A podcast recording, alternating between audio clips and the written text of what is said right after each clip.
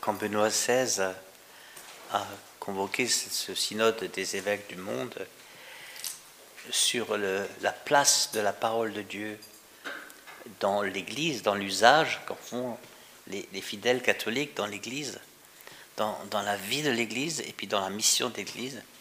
Quand il a convoqué ce synode, euh, il avait déjà, lui qui est un grand amoureux des Écritures, il est, il est très bon exégète hein, et, scrutateur quotidien des, Écritures.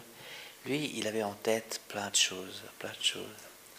Mais son plus grand souci, c'était comment mettre euh, nos fidèles en contact avec la parole de Dieu telle que nous la considérons dans notre Église.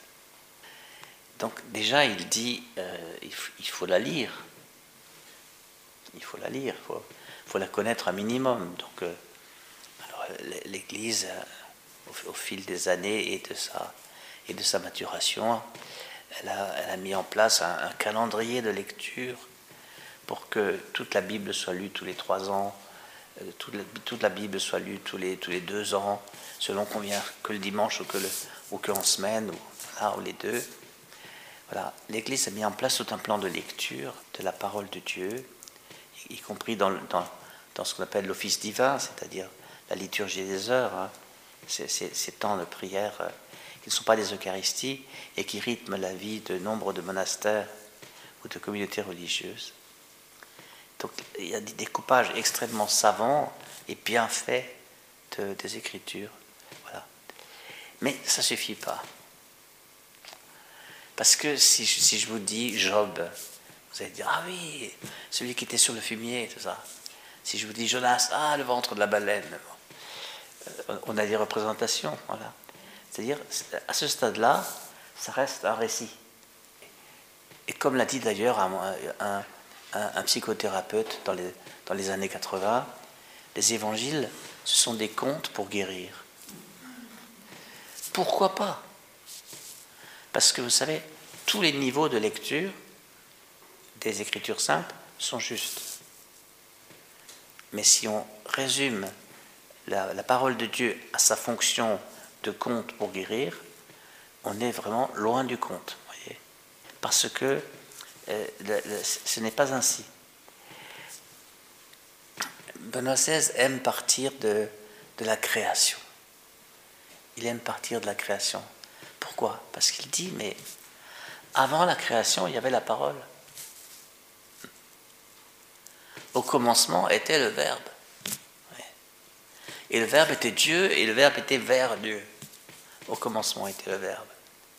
Et le Verbe était la vie, et la vie était la lumière du monde, et tout fut par lui, etc.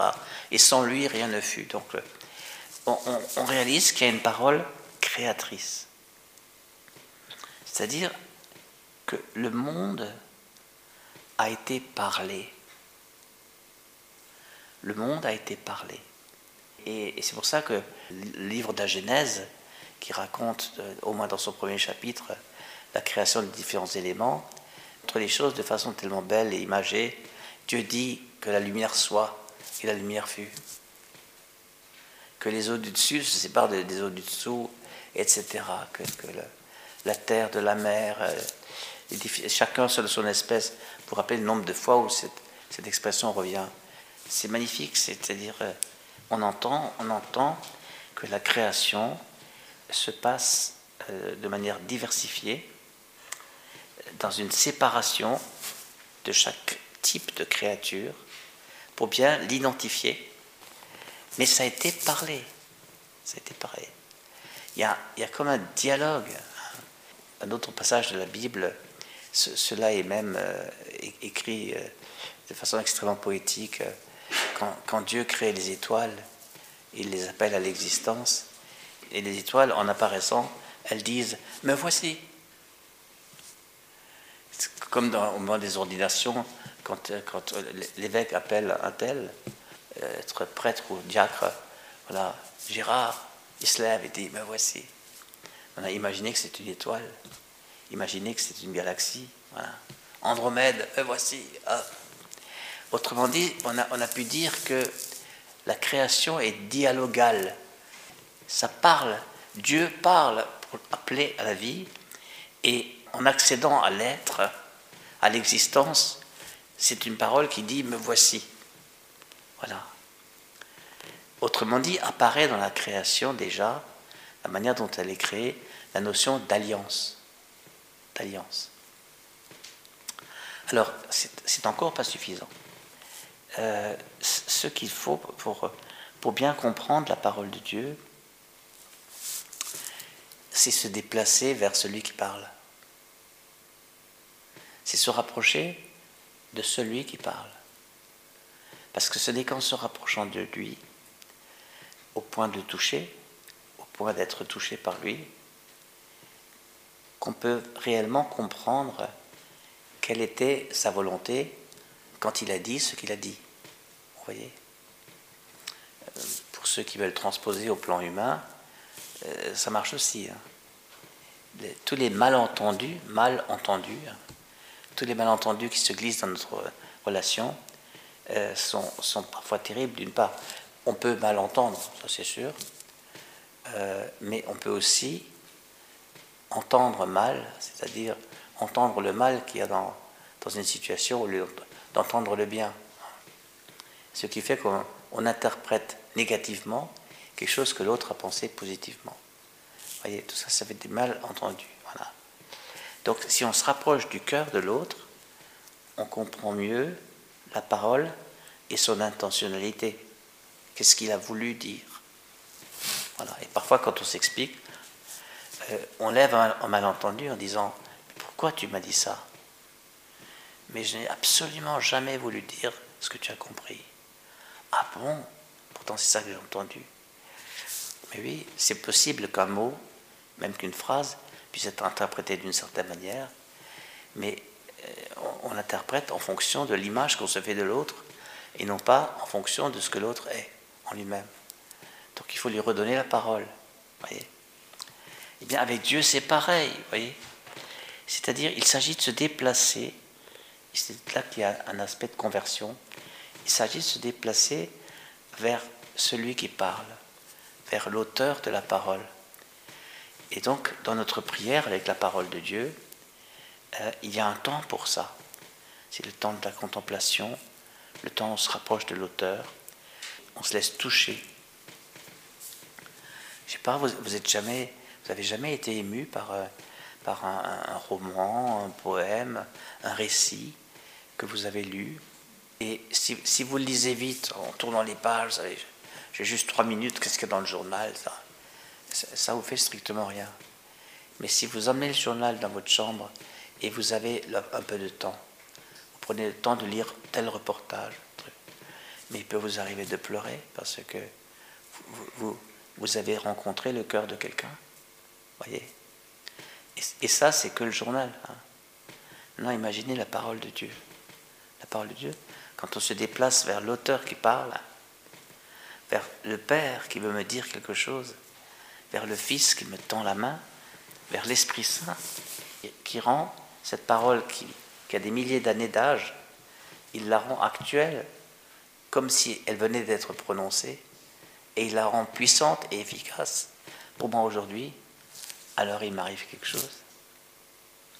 En m'approchant de l'auteur de la parole, son intention pendant qu'il me parle, et en recevant ce qu'il me dit, eh bien, je suis saisi dans cette alliance, dans cette alliance créatrice.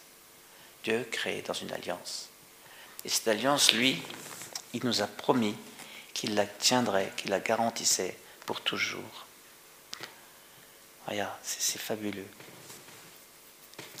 Alors, allons-y, Jésus, qui est le Verbe de Dieu, il, va dans la synagogue, c'est-à-dire à l'époque, c'est juste l'endroit où se réunissent un, nombre minimum de juifs qui veulent célébrer le Shabbat ensemble et ils, se nourrissent des écritures saintes dont ils disposent. Hein. C'était des rouleaux à l'époque. Et puis avec les commentaires aussi euh, qu'on a en fonction de, des compétences locales. Hein, voilà. Eh bien, quand il y a un étranger qui passe ou, ou un homme, là c'est quelqu'un du village, Jésus a grandi à Nazareth. Il est parti sur les, routes. Il revient à Nazareth. Eh bien, euh, on est honoré parce que Jésus est considéré comme un, homme de Dieu. Et, donc, on lui, remet le, rouleau d'Isaïe. Il ne l'a pas choisi. Hein. On le lui remet. Alors, il l'ouvre et il trouve le passage où il est écrit. vous voyez, on croirait à un moment charismatique. C'est fabuleux ça. Et que dit-il? L'Esprit du Seigneur est sur moi.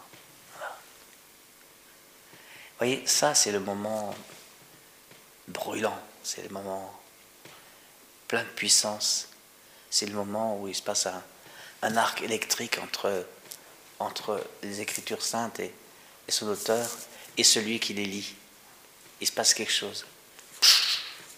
Seul l'Esprit Saint peut, transformer les Écritures saintes en parole de Dieu, voyez, en parole créatrice. Quand on n'a pas l'Esprit Saint, on lit des Écritures. Et alors, vous faites une réunion à la paroisse, vous dites, c'est le dimanche de la parole, on va se réunir. Alors, quelle est l'expérience que vous avez? Ah, j'ai essayé de lire la Bible, c'est compliqué, le premier. Le deuxième qui dit, ben, et moi, quand je lis la Bible, je tombe toujours sur des passages de guerre. Le troisième dit Ah, j'ai lu l'autre jour un psaume, oh là là, oh là là, oh là là, c'était à, déprimer. Voilà. Vous voyez, ça c'est, quand on reste à la surface. Tout ça y est. Hein. Et on, peut en rester là. Et c'est ne pas avoir compris le message qui fait qu'on on en reste à la, à la surface. Voyez donc beaucoup restent à la surface et beaucoup sont découragés. Parce que le récit raconte une histoire. Or, la parole de Dieu, elle a peu à peu fait histoire. C'est-à-dire que des hommes et des femmes, des peuples, ont fini par vivre de cette parole, par la manger tellement et essayer de vivre en conformité à ça, que ces gens-là ont fini par constituer un peuple avec une histoire propre. Et peu à peu, on a appelé ça l'histoire sainte. Pourquoi sainte? Non pas parce que les gens, c'est des, balaises de la sainteté, mais c'est saint parce que ils se sont laissés conduire par le Saint des saints. Ils se sont laissés conduire par le Seigneur lui-même, par son Esprit Saint. Voyez, l'histoire sainte. Et l'histoire sainte, c'est l'histoire de pécheurs qui sont pardonnés. C'est l'histoire de gens comme vous et moi qui sont choisis par le Seigneur. Non pas parce qu'ils sont les meilleurs, mais parce que c'est lui qui a voulu les rassembler. Voilà, il les a rassemblés. Une douzaine de tribus, il les a, mis ensemble. Il s'est donné le peuple d'Israël. Voilà. L'Esprit du Seigneur est sur moi parce qu'il m'a consacré par l'onction. Voilà. Consacré par l'onction, ça veut dire mis à part par l'onction. Et quand on dit mise à part, ça ne veut pas dire je euh, je suis plus avec les autres. Ça veut dire j'ai une mission particulière. Vous voyez? Moi, je suis mise à part pour. On devrait tous pouvoir répondre à la question et toi, tu as été mise à part pourquoi? Hein? Et toi, mise à part? Parce que tant qu'on ne sait pas répondre à cette question, c'est qu'on n'a pas encore pris conscience de son unicité, de son identité propre. Je ne suis pas un clone. Je ne suis pas fabriqué en série. Je ne suis pas juste un, Alsacien, un Lorrain. Je ne suis pas juste un Breton. Je suis qui parmi les Bretons, qui parmi les Alsaciens? Voilà. Qu'est-ce qu'il y a dans mon cœur? Qu'est-ce qui semble me caractériser? C'est quoi le mystère de ma vie? Vous voyez, c'est quelque chose dont on s'approche de plus en plus. Eh bien, ce mystère de ma vie est prononcé par Dieu, la parole créatrice. Et comme Dieu, Dieu nous connaît, comme nous avons été créés dans le Verbe, hein, c'est marqué dans Jean chapitre 1, dans, la parole, nous avons été créés, eh bien ce Verbe dans lequel nous, sommes créés est venu carrément sur terre. Et s'est fait chair. Pourquoi? Mais pour faire réussir la création, pour faire réussir les créatures que nous sommes. Ce qui fait que maintenant, quand nous sommes en panne de réalisation de ce pourquoi nous sommes faits, pour invoquer le Verbe fait chair. Il était là au moment de la création, de nos personnes. Hein. Et, Dieu nous a prononcé dès avant la création du monde, il connaissait déjà notre nom. Relisez l'Épître aux Éphésiens, chapitre 1. Voilà. Eh bien, Dieu ne nous dit pas, mais c'est quoi ces gens qui ont tout le temps des pannes? Il dit, ne vous inquiétez pas, je m'occupe de vous, je vous envoie mon Fils. Voilà. Et, Jésus est l'homme parfait, c'est-à-dire l'envoyé de Dieu, l'humain, l'homme fait chair, qui fait réussir notre propre chair. Il emmène nos chairs dans la sienne. Donc vous voyez, nous sommes loin d'être chargés d'un fardeau que nous ne pouvons pas porter. Nous avons un fardeau, oui. Le fardeau, c'est de se porter les uns les autres. Hein. Hein, c'est Saint Pierre qui dit Chargez-vous du fardeau les uns des autres et déposez-les aux pieds de Dieu. Voilà. Eh bien, ça c'est notre vie et ça s'appelle aimer. Eh bien, il m'a envoyé porter la bonne nouvelle aux pauvres, annoncer aux captifs la libération. Ça, c'est notre ministère général en Jésus. Mais chacun va s'y prendre autrement. C'est pas les mêmes aveugles, c'est pas les mêmes muets, c'est pas les mêmes infirmes, c'est pas les mêmes opprimés, c'est pas les mêmes euh, euh, délaissés, c'est pas les mêmes pauvres. Il y a tellement de situations dans le monde. Et, chacun, nous avons quelque chose, on dirait un feeling, quelque chose qui, fait qu'on est, on est mieux avec telle personne et, on est très mal par rapport à d'autres personnes. Voilà, c'est extraordinaire. Et, c'est là qu'on rejoint le, texte de Corinthiens qui, qui lui, il, a sa propre vie à l'intérieur de la liturgie. Hein. C'est toujours le premier texte et l'évangile qui se correspondent avec le psaume. Et le, deuxième texte est une lecture continue, suivie. Mais c'est pas mal que ça tombe aujourd'hui, parce que, parce que quand, Dieu, quand Dieu nous parle, euh, il dit la parole qui nous crée, il nous donne une mission unique au sein du corps du Christ, qui est l'Église, un service particulier du monde personnel et communautaire à la fois. Hein. Voilà, c'est fabuleux, c'est fabuleux. Donc vous voyez, euh, ce texte termine aujourd'hui par Aujourd'hui s'accomplit ce passage de l'Écriture que vous venez d'entendre. Ça, vraiment, chacun de nous doit absolument l'entendre et se l'approprier. Aujourd'hui s'accomplit cette parole. Aucune parole n'est prononcée par Dieu et qui, ne s'accomplissent, qui ne doivent jamais s'accomplir. Toute parole prononcée par Dieu doit s'accomplir. Et si nous sommes des paroles prononcées par Dieu, eh bien, ces paroles incarnées que nous sommes doivent s'accomplir. Voilà. Donc, on, doit, on doit donc à la fois s'attendre à, ce que se dégage quelque chose de personnel pour soi, mais c'est aussi ainsi que nous sommes appelés à nous regarder. Voilà eh bien, pour aller encore bien plus loin avec la, parole créatrice, il devait dire mémoire vivante de la parole de Dieu. Hein, et, ça, Jean dira devenez des réalisateurs de la parole. Pas juste des réalisations, des réalisateurs. C'est-à-dire, dans l'acteur principal qui est Dieu, nous sommes des acteurs dans l'acteur. C'est-à-dire, faites-la vivre cette parole par votre existence. Voilà. Donc aujourd'hui, réjouissons-nous ensemble de, ce grand jour de, de la parole de Dieu.